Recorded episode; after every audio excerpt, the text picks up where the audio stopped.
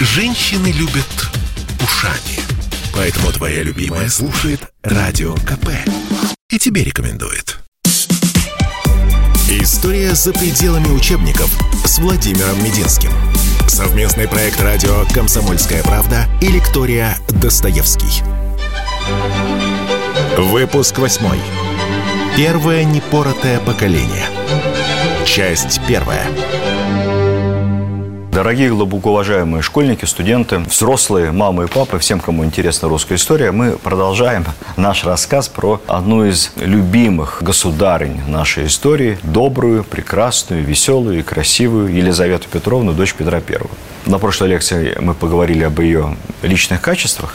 А внутри страны происходило много чего. Конечно, Елизавета внутренней политикой, и там, промышленной, сельскохозяйственной политикой не занималась. Не надо думать, что она работала так, как работают сегодня президенты, премьер-министры, как работал в те времена Петр I, реально занимаясь, или Екатерина, занимаясь там внутригосударственными проблемами. Елизавета была более легкомысленным человеком, но при ней была большая команда, как бы сейчас сказали, э, разноплановых, образованных и, самое главное, энергичных мужчин, которые сделали много хорошего для нашей страны. Ну, начнем с того, что происходило с экономикой. С одной стороны, экономика при Елизавете росла, росла очень хорошими темпами. Государство мало вмешивалось в экономическую жизнь, немного регулировало ее налогами.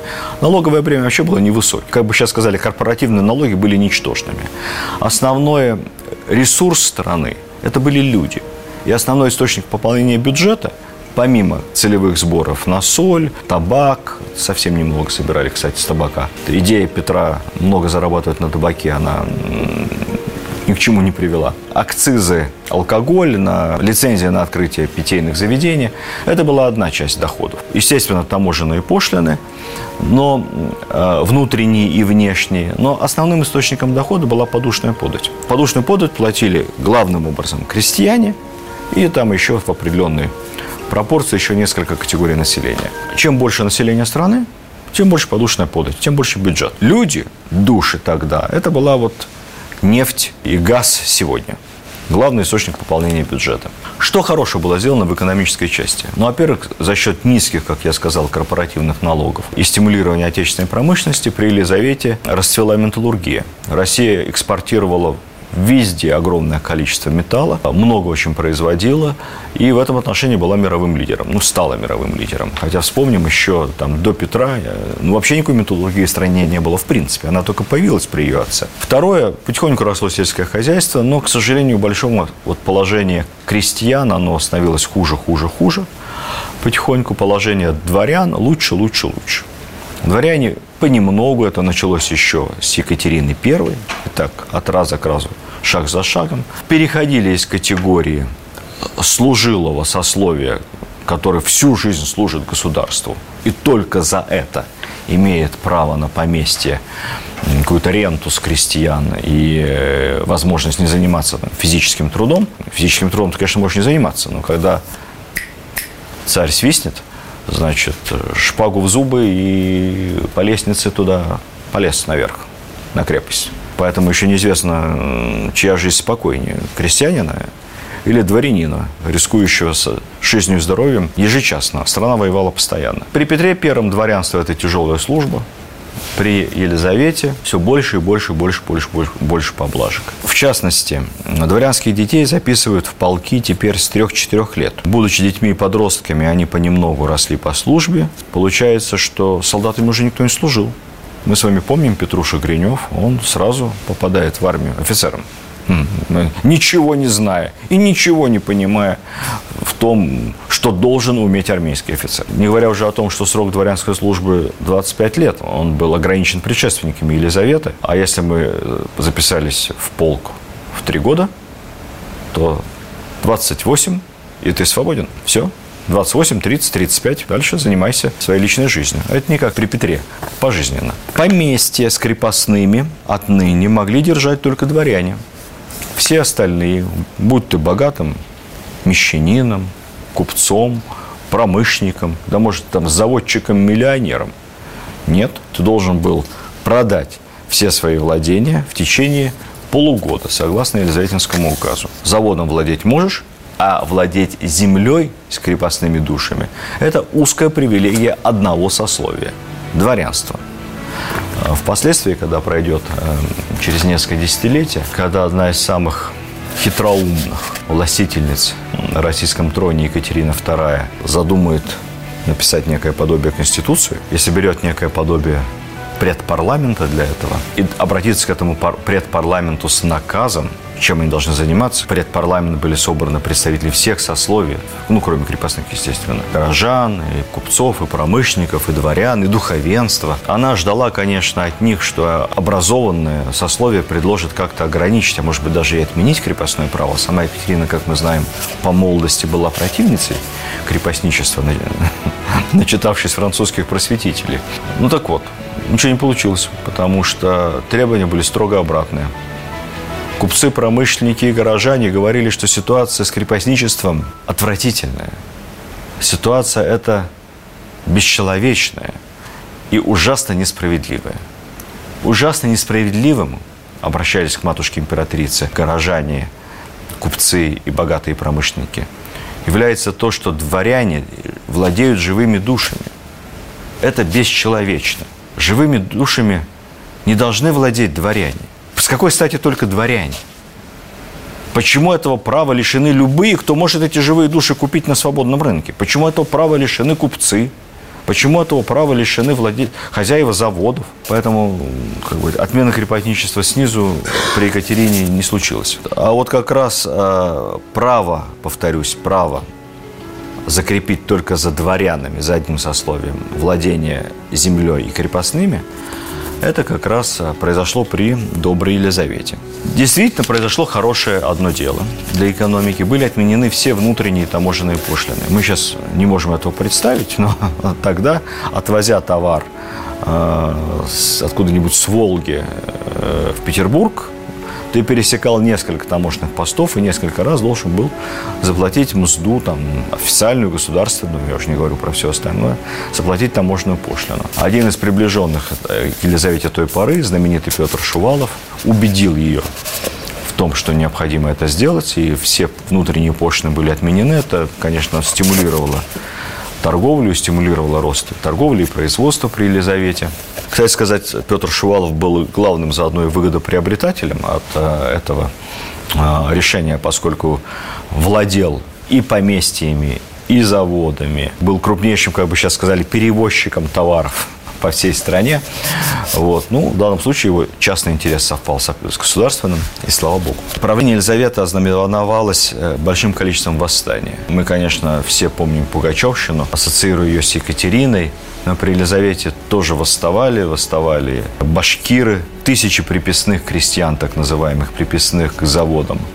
На Урале жизнь у них была тяжелейшей, никаких шансов как-то продвинуться и чего-то добиться в жизни не было. Положение их ухудшалось, а тем временем в 1760 году дворяне получили право ссылать неугодных крепостных в Сибирь. Ну, просто так, то есть фактически вершить над ними суд. Если Петербург был городом относительно безопасным, все-таки столица, много войск, много полиции, то, например, в Москве творилось при Елизавете черт знает что. Просто какой-то город Син-Сити, город греха. Было проведено расследование, которое обнаружило, что практически вся московская полиция, весь московский сыск находится в сговоре с организованными преступными группировками, державшими в ужасе первопрестольную во главе с Ванькой Каиным. Вот тот самый Ванька Каин, легендарный, он как раз разбойник и бесчинствовал при Елизавете.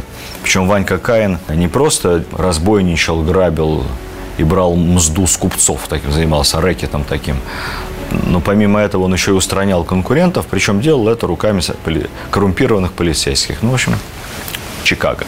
Говоря о хорошем, а, именно при Елизавете начинается эпоха просвещения в России. При ней выходит указ о расширении сети начальных школ. Это 1744 год. Открываются первые гимназии в Москве и в Казани. 1755-1758 год. По инициативе Ивана Шувалова, позднего фаворита Елизаветы, открывается Московский университет. Открывается он на Татьянин день.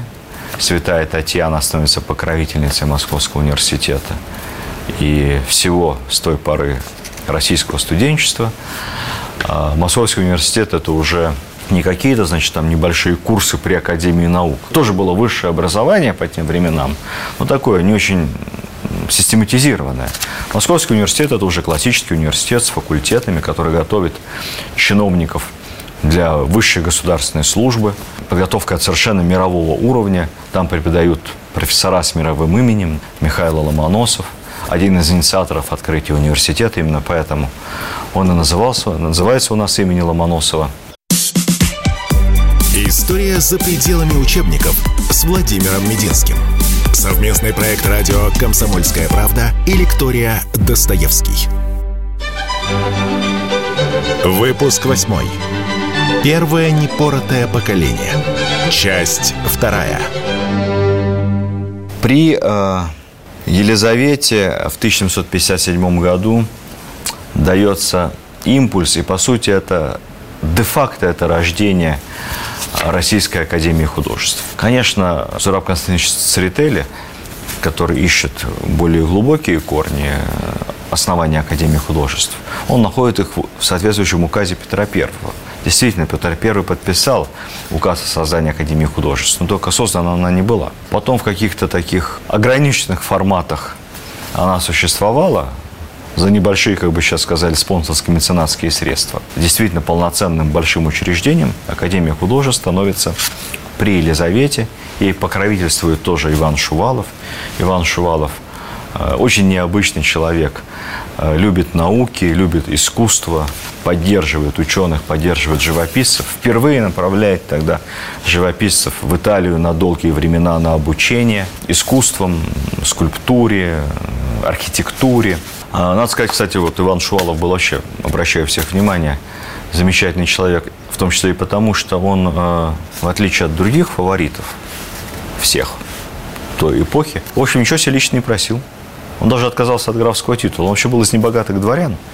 А, и когда Елизавета предложила ему стать графом, ну, не надо, зачем? Кстати, первая академия художеств находилась прямо в его доме, в его дворце. Он отдал собственный дворец под классы и обучение э, русских художников. Когда Елизавета уйдет в мир иной, и Шувалов перестанет быть фаворитом, он был особым фаворитом, он был намного моложе Елизаветы, он был единственным, кто имел право в последние годы жизни входить к ней без доклада и от ее имени выступать на заседании Сената и правительства. Устами Шувалова говорила императрица. Вот когда Елизавета уйдет в мир иной, выяснится, что Шувалов-то и за все эти годы денег больше потратил, чем заработал.